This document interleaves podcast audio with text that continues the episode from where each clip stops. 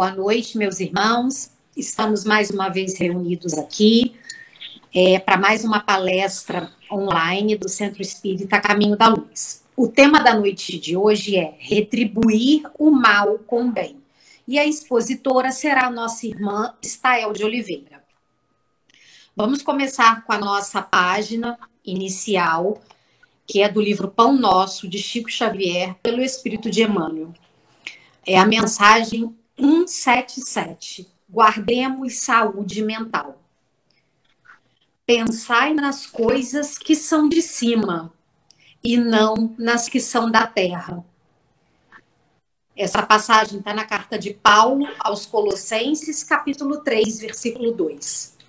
O cristianismo primitivo não desconhecia a necessidade da mente sã e iluminada de aspirações superiores na vida daqueles que abraçam no evangelho a renovação substancial.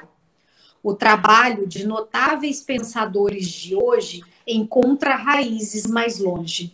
Sabem agora os que lidam com os fenômenos mediúnicos que a morte da carne não impõe as delícias celestiais.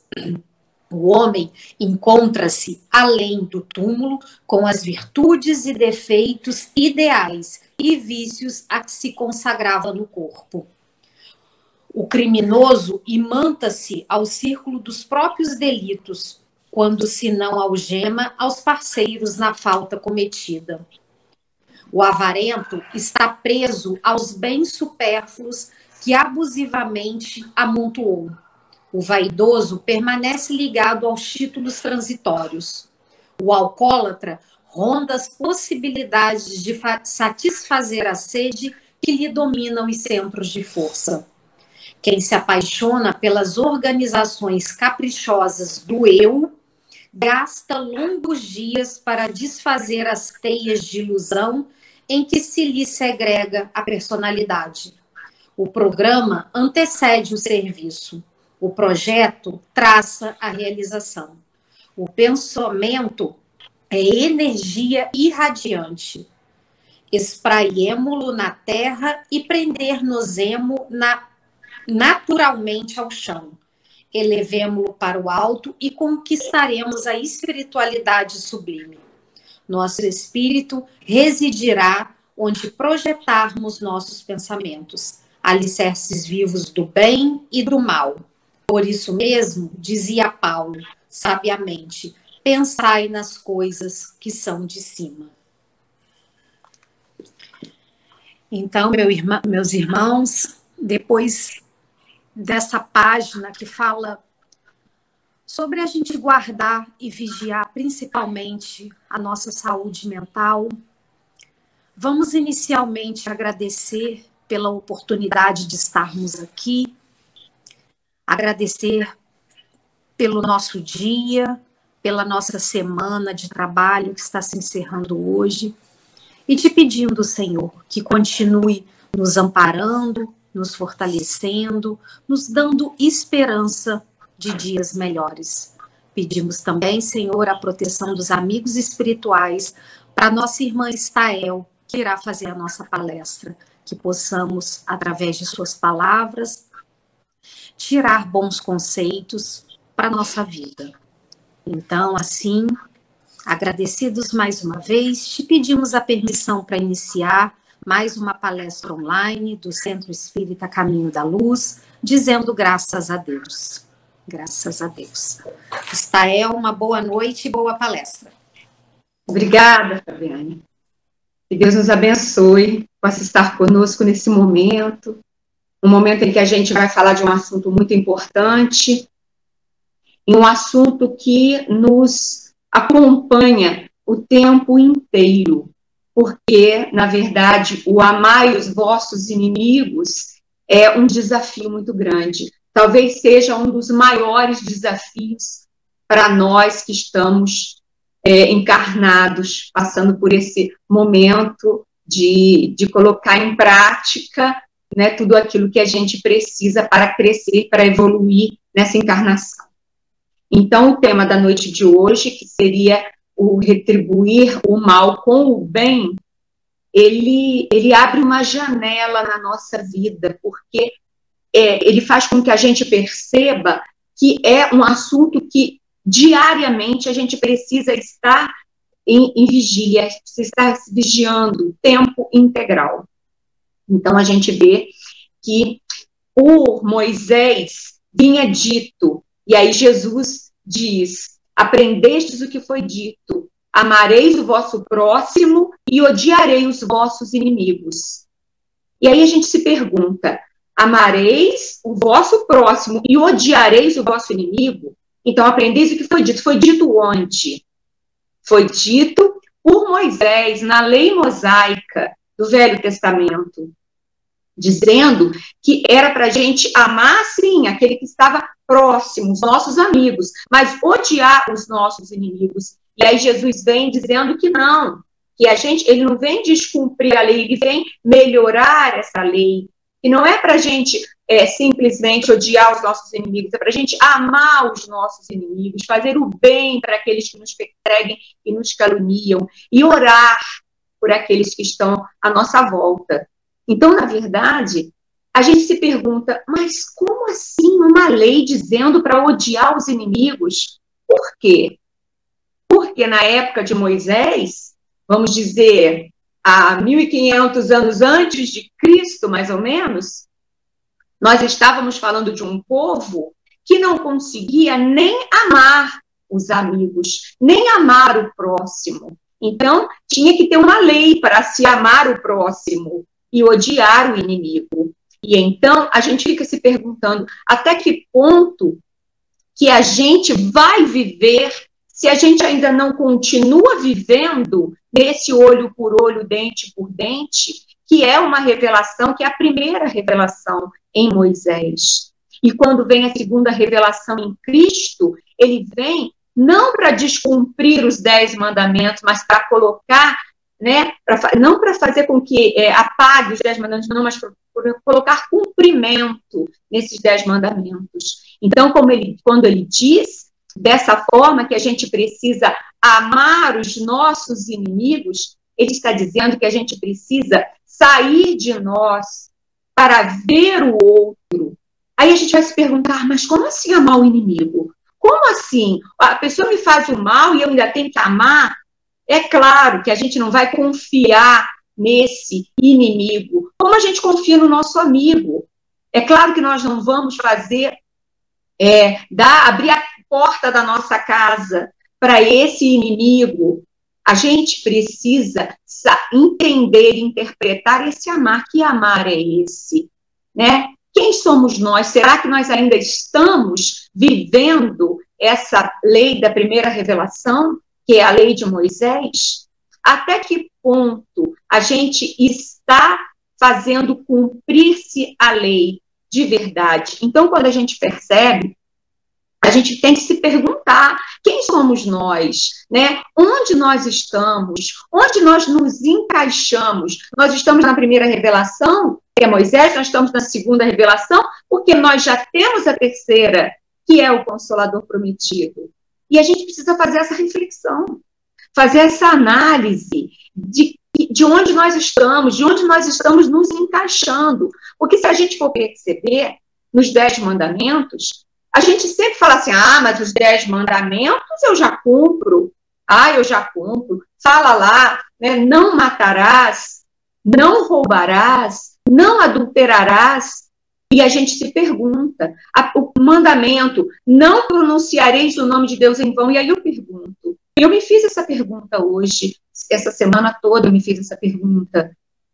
Quantos de nós não é, pronunciamos o nome de Deus em vão nessa pandemia? No momento em que a gente não aceita algo que está vindo por algum motivo. Algum motivo há para que essa pandemia esteja sendo mundialmente né, refletida. Então, em que, em que momento que a gente está pronunciando o nome de Deus em vão, a gente precisa refletir, a gente precisa observar. A gente, eles falam santificar o dia de sábado. Esse eu acho que é o único que a gente, pelo menos, admite. E a gente é, dá uma interpretada, fala assim: ah, mas não é bem assim. Não é bem assim. Santificar o dia de sábado, claro, nós precisamos alimentar o espiritual. Não necessariamente no dia de sábado. Por exemplo, se fosse eu, estava perdida, porque eu sou do teatro, as coisas do teatro, né, acontecem sempre no sábado, então não é no sábado. Mas aí, quando vai de encontro aos nossos interesses, a gente fala, ah, não é bem assim, a gente precisa interpretar. E aí eu queria que a gente interpretasse o não matarás. Porque a gente fala assim, não, eu não mato. Ah, eu não roubo. Mas e o sonho? Será que a gente não está matando o sonho de ninguém? Com as nossas palavras, com as nossas críticas? Será que a gente não está matando a esperança de ninguém? Não roubarás, ah, não roubo. Mas e aí? Será que esse roubo, ele é só o roubo da coisa material? Ou ele também pode ser visto como o roubo da coisa que é efêmera, que passa, o roubo da alegria? Será que eu não estou roubando a alegria de ninguém? Com a minha exigência? Com o meu julgamento? Com o meu olhar? Então, a gente também precisa, como santificar o dia de sábado, que a gente vai dar uma interpretada, né, levando para o nosso lado, ah, como que eu não vou trabalhar sábado? Pois se o meu chefe ou o meu trabalho trabalha sábado, eu não vou, vou perder o emprego. Então, se nesse caso a gente não faz uma interpretação, e por que nas outras a gente não faz? Não adulterarás. Ah, mas eu não traio meu marido. Mas será que é só isso? o adultério, o adultério da, da, da mentira, o adultério de, do engana, da enganação, do engana, de enganar o outro, de se enganar, até que ponto nós estamos cumprindo? Então, abrir uma janela, como eu falei no primeiro momento, uma janela na minha, na minha, minha reflexão. Porque a gente sempre leu, mas quando a gente vai falar, a gente dá uma olhadinha maior, a gente fala assim, meu Deus, Moisés dizia para a gente amar o nosso próximo e odiar o nosso inimigo. Será que nós não estamos odiando os nossos inimigos? Nesse momento em que a política está tão, né, tão, tanto lado, será que o ódio não está sendo disseminado tanto de um lado quanto de outro? Porque não importa. Não tem certo nem errado, cada um tem uma liberdade de pensamento, mas o disseminar o ódio faz mal para tudo, faz mal para quem, para nós, para quem está à nossa volta, faz mal para a vibração, para a energia da nossa casa. E nessa pandemia, a gente está precisando olhar para dentro, para a nossa casa interna. A casa interna. Por que, que a gente precisou voltar para casa? Não é só voltar para casa porque tem muita gente trabalhando, muita gente, muitos os hospitais, né, os supermercados, os lugares que precisam, muita gente está trabalhando, não é isso, mas é o voltar o olhar para dentro, para fazer uma faxina dentro, dentro do nosso quarto interno. Então a gente precisa observar, o cobiçar, não cobiçar o que é do outro, não cobiçar a mulher, nem a casa, nem as coisas do outro, é a inveja. Por quê? Porque a gente às vezes acha assim, ah, por que, que o outro tem tanto? Ah, será que ele não é merecedor? Quem sou eu para julgar? Se Deus dá o sol e a chuva todos os dias para os justos e os injustos, para os bons e para os maus, ele não faz distinção e o sol vai brilhar amanhã, e o dia vai amanhecer para os honestos e para os desonestos, porque todos estamos aqui e temos a chance de sermos pessoas melhores amanhã, quando nós acordarmos. Então, retribuir o mal com o bem é fazer para o outro aquilo que a gente gostaria que o outro fizesse por nós quando nós errarmos. Porque muitas das vezes, aquele que está fazendo o mal, ele não precisa da minha vingança nem do meu ódio. Porque ele mesmo vai já sofrer com o próprio arrependimento. Porque nós nascemos filhos de Deus, propensos ao bem. Nós já nascemos, nós somos filhos de Deus. E se eu sou filha de Deus, eu estou propensa ao bem. Eu estou propensa à perfeição. Então eu vou me lapidando.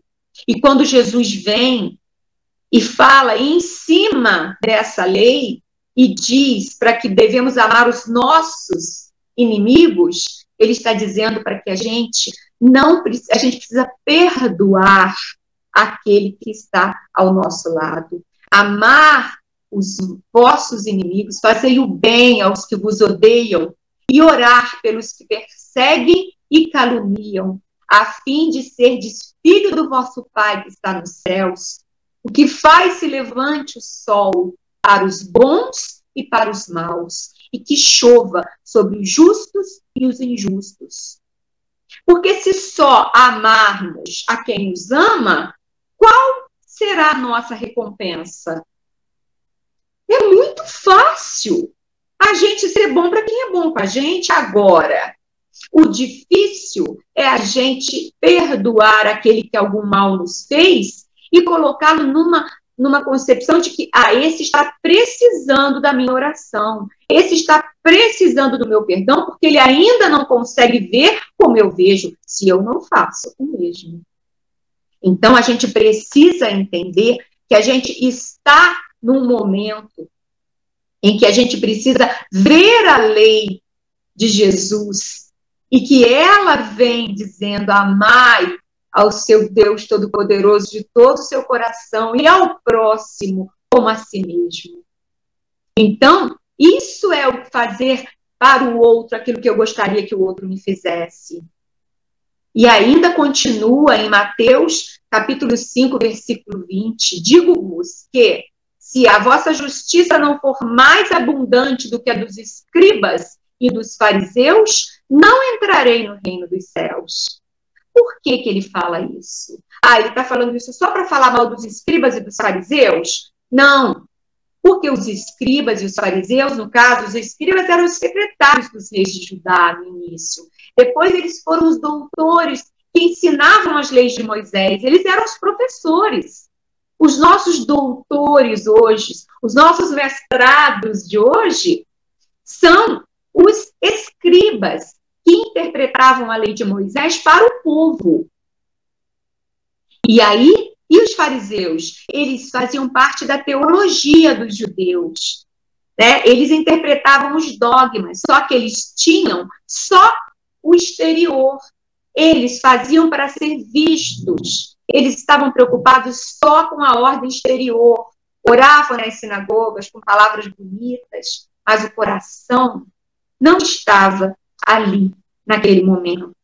Então, é, eles faziam para, para o exterior, eles não tinham a fé sincera, eram muito orgulhosos, se achavam melhores que os outros. Então, os escribas, os fariseus, eles cumpriam seus deveres. Eles não eram assassinos. Não, eles respeitavam as leis, eles jejuavam, eles pagavam os impostos, eles reverenciavam a, a, a revelação divina. Mas pela justiça de Jesus, eles deixavam a desejar. Por quê? Porque eles adoravam o Pai eterno, mas eles humilhavam o irmão infeliz. Eles respeitavam as preces exteriores, mas eles não tinham o amor no coração. Eles faziam para serem vistos, mas o orgulho não deixava com que eles se vissem como iguais. Eles não se achavam igual, eles se achavam superiores ao povo. E Jesus vem trazendo a igualdade. Jesus vem trazendo a igualdade da mulher. A mulher era tratada, como sempre, como menor. Naquela época, então, imagine, há dois mil anos. Se há cem anos atrás a gente vê tanta calamidade, hoje em dia a gente está vendo a questão do machismo na pandemia, a denúncia das mulheres com os abusos sexuais, os abusos psicológicos, físicos. Imagine isso tudo há dois mil anos. Então, a gente precisa perceber que Jesus não estava ali falando mal dos, dos, dos, dos fariseus, dos escribas, ele estava dizendo que se nós fizéssemos como eles, só no raso, só para o exterior, para o bonito, ah, deu uma palestra bonita, já fiz a minha parte, eu sou melhor que todo mundo mesmo. eu entendo das leis, não basta se a gente não coloca no, no dia a dia, no nosso real, como que é retribuir o mal com o bem. Cada um vai ter que fazer essa reflexão. Será que eu estou lá em Moisés mesmo? Será que eu já passei? Será que eu já consigo? Será que em alguns momentos eu não caio? É como a parábola do semeador. Em alguns momentos, a nossa semente caiu no espinheiro. E ela deixou as influências ó, abafarem. Ali o espinheiro abafa e a semente não consegue sol para germinar e florescer e dar frutos. Em outros pontos, não. Às vezes a minha semente caiu na terra boa, mas eu preciso olhar aonde a minha semente não caiu na terra boa. Em que momento? Isso é análise, é analisar. Aonde eu não estou conseguindo retribuir o mal com o bem. Porque em alguns momentos a gente consegue. Em algumas situações a gente já consegue retribuir. A gente fala, ah, não tem problema não, ele não, ele não fez por mal, ele, a gente perdoa. Mas é, é, qual será o mal que me faz, que me toca na ferida e eu não consigo calar.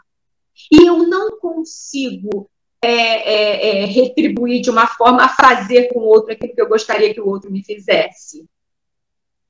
Porque, voltando, a gente não vai poder confiar no, no inimigo como a gente confia no nosso amigo. Então, o amar o vosso inimigo é muito mais você não desejar mal a ele de verdade. Não só da boca para fora. Ah, mas eu já perdoei. Não. Você tem que perdoar de verdade, porque a vingança, ela nos faz ficar no mesmo nível daquele que nos ofendeu. Se nós formos nos vingar e nós tivermos mais consciência do que aquele que fez o mal, nós estamos piores do que ele. E é essa reflexão que a gente precisa fazer. Porque a gente não pode simplesmente se vingar. Né? A vingança, o ódio, essa disseminação do mal, não pode mais. Jesus Cristo veio, ele esteve entre nós e ele nos deu a chave. E a chave é o perdão. E aí a gente se pergunta: o que, que é o perdão? Como que nós vamos resolver esse problema, né? Fortalecendo a nossa prece, a nossa oração, a nossa vigia. Né? A gente precisa estar vigilante para não cair na tentação. O perdoar significa perdonare, que é per mais donare, que é dar-se por completo. Então, se eu vou me dar por completo, eu estou conseguindo fazer da alma do coração, eu estou me dando por completo. Agora, se eu não perdoo, eu estou prendendo-me à dor. Então, o não perdão é o prender-se à dor, é o prender-se ao sofrimento. O perdoar-me primeiro é o mais importante.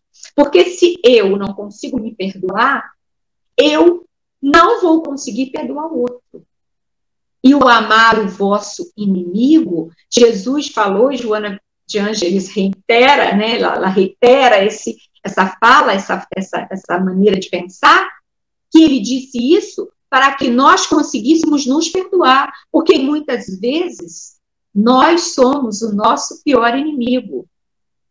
Porque nós pensamos negativo, nós continuamos no erro, sabendo que aquele erro vai nos fazer mal. Nós somos o nosso pior inimigo. Então, se nós amarmos a nós mesmos, se nós amarmos esse inimigo interno que faz com que eu não consiga evoluir porque eu estou ali, né? No mesmo passo, marcando passo, eu não vou conseguir perdoar o outro porque eu não estou conseguindo mi, o meu perdão. E o meu perdão nesse momento, para retribuir o mal com o bem, ele é a primeira coisa que nós precisamos fazer. Tirar o ódio, a vingança da nossa mente, do nosso coração, nos perdoar, perdoar o outro e seguir mais leve, sem o peso, o peso da dor do não perdão, do prender-se prende a dor. Então vamos lembrar sempre disso. O não perdão é prender-se à dor, quer dizer, você vai ficar preso no sofrimento porque você não perdoou. Muitas das vezes o outro nem sabe que você está sentindo aquilo tudo. E aquilo vai causar doença em você. O câncer, muitas das vezes, são dores, ódios, presos dentro de nós, que nós não conseguimos perdoar. No fundo, no fundo, a gente vai fazer mal só para a gente. O outro, ele até recebe uma carga né, negativa quando a gente pensa mal do outro, o outro recebe uma carga negativa. Mas se ele estiver bem, ele, ó, vai ter a capa de proteção e o nosso mal vai voltar para nós mesmos. E isso é fato, é uma realidade. Então, a gente precisa, de verdade, perceber todas essas questões que passam por nós nesse momento. E se somente amardes os que vos amam, que mérito receberás? Uma vez que pessoas de má vida também amam os que as amam. Se o bem somente o fizerdes aos que vos fazem, que mérito tereis? São palavras de Jesus para abrir o nosso coração, para fazer com que a gente perceba que a gente precisa estar presente, no momento presente, analisando a nossa vida, analisando as possibilidades que nós temos. E se nós realmente estamos conseguindo evoluir, estamos conseguindo progredir no momento em que a gente olhar para dentro, fazer o autoconhecimento, se perdoar, fazer realmente uma faxina, aproveitar esse momento e fazer uma faxina nas, na nossa casa interna, perceber, ler o Evangelho, que é nada mais, nada menos que o Novo Testamento. O Novo Testamento escrito por Jesus. Então é Jesus falando para nós: amai os vossos inimigos. Retribuir o mal com o bem. E todos os dias nós vamos ter oportunidade de crescer. Se nós colocarmos em prática esse, essa lei, é uma lei. É uma lei estipulada por, por Jesus. Porque Jesus vem como uma segunda revelação para cumprir cumprir, fazer com que nós tenhamos o exemplo. E que exemplo mais maravilhoso é Jesus, que está conosco, do nosso lado. Porque quando às vezes a gente vai estar caminhando, as pegadas na areia, nós vamos ver uma pegada só, nós vamos dizer Jesus, Jesus. Nos momentos mais difíceis, eu estou vendo apenas uma pegada. E o Senhor disse que estaria sempre comigo, pois sempre olhei para trás e vi duas pegadas. E naqueles momentos mais difíceis, o Senhor me deixou sozinho. E Jesus vai nos responder: Foi aí que eu te carreguei nos braços. Então a gente está sendo carregado nos braços. A gente está tendo oportunidades oportunidade de, de, de passar para um mundo de regeneração que está vindo aí, e a gente precisa fazer parte dele, mesmo que seja desse começo, mesmo que seja só plantando a semente. Vamos dizer que só em outra encarnação que nós possamos né, saborear o fruto, mas pelo menos nessa encarnação nós conseguimos plantar a nossa semente. E como nós vamos plantar a nossa semente? Através do cumprimento dessas leis que Jesus nos dá, que Jesus nos deixa de amar ao próximo como a nós mesmos. Mas para a gente amar como a nós mesmos, nós precisamos nos amar. E não é fácil nos amar, porque nós conhecemos os nossos defeitos. E a gente precisa ir, então, fluindo, disseminando os nossos defeitos, para que a gente possa aprender a nos amar, para que a gente todos os dias possa fazer o trabalho do auto-amor o amar a nós mesmos, as nossas convicções, as nossas atitudes. Mas para isso, a gente precisa fazer da melhor maneira. E a gente tem o exemplo em Jesus. Então, esse tema vem como uma, uma luva para essa época, para esse momento que a gente está vivendo. Um momento que a gente precisa olhar todos os dias. É na nossa porta que bate uma pessoa, é uma pessoa que nos telefona, é uma mensagem que você pode passar para alguém, é uma família que você pode ajudar, é um perdão na família que você pode dar, é uma reconciliação que você pode fazer, é um sim que você pode dizer quando você já falou muitos nãos. Então, aprender a se melhorar e não esperar apenas que o outro se melhore, porque nós não mudamos o outro. A gente precisa pensar muito nisso. A gente não muda o outro. A gente muda a nós mesmos. Então, a gente não vai mudar, a gente não sabe o que vai chegar para nós do outro. Mas a gente pode mudar como nós vamos receber aquilo que chegar. Se for uma agressão, a gente vai pensar, ah, ele está doente, ele está nervoso, entendeu? E se for um pedido de desculpa. E a gente nunca desculpou, está na hora da gente falar assim, sim, sim. Aprender a falar sim. A olhar e a perceber a dor de quem às vezes está do nosso lado gritando. E a gente não escutou, porque a gente não se permitiu. Então, é, eu acredito que esse tema ele venha para nos abraçar nesse momento e fazer com que a gente reflita, com que a gente compare com que a gente se autoanalise para que a gente possa crescer, para que a gente possa melhorar, evoluir, para que a gente possa gostar mais de nós um pouquinho, para que a gente possa se perdoar das coisas que a gente já fez, seja nessa encarnação, ou seja em vidas passadas, pretéritas, e deixamos as marcas no nosso espírito, que a gente consiga limpar tudo e aproveitar esse momento e seguir mais leve, mais consciente, sabendo que Jesus está na frente, guiando, e a gente tem a oportunidade de seguirmos um caminho mais reto, um caminho mais certo, um caminho de flores e não um caminho de espinhos. Vai depender de nós, da nossa escolha, da escolha que nós fizermos, pelo bem e para o bem que Jesus possa nos abençoar e possa, nesse momento, junto conosco, elevar o pensamento ao Pai e pedir muita luz nesse momento em que a gente vive tantas perdas, mas perdas para um outro plano espiritual e não são perdas na verdade. Então, são passagens que a gente vai seguindo, que a gente vai precisar sair de si para compreender e ter a fé necessária para entender que são divinas, que são vindas do Pai e que precisam ser respeitadas e precisam ser seguidas com a nossa verdade, a partir do momento que a gente tiver a fé